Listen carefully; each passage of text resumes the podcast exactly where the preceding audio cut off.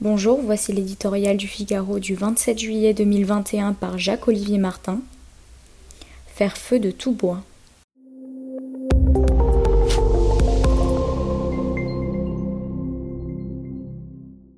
Cette crise ne ressemble décidément à nulle autre. Le couvercle du confinement à peine levé, et il n'est déjà plus question que de pénurie de puces électroniques, de main-d'œuvre, de matériaux qui font flamber les prix des constructions, et même de bois.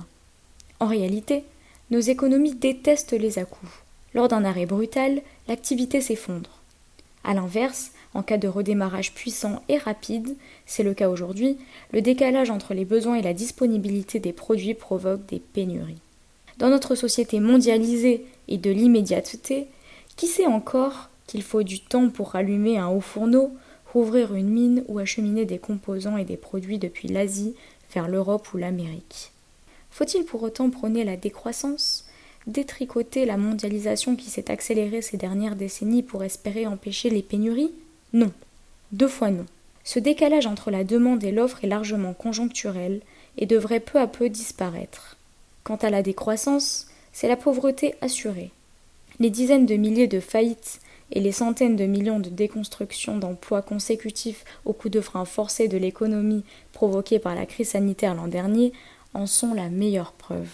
Gardons-nous pour autant de ne rien faire et de subir ces hauts et ces bas de production, de laisser des charpentiers sans bois de construction et des menuisiers sans bois d'œuvre. La fermeture de la Chine au début de la crise du Covid nous a fait prendre conscience de l'impérieuse nécessité de diversifier nos approvisionnements, de rapatrier les produits stratégiques. Lutter contre les pénuries, c'est aussi réduire les gaspillages et protéger nos filières industrielles en évitant de les abandonner aux seules considérations économiques et financières comme nous l'avons trop souvent fait ces dernières années.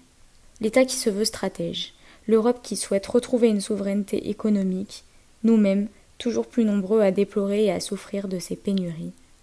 À chacun de se mobiliser pour remettre un peu d'ordre et de raison dans une mondialisation galopante.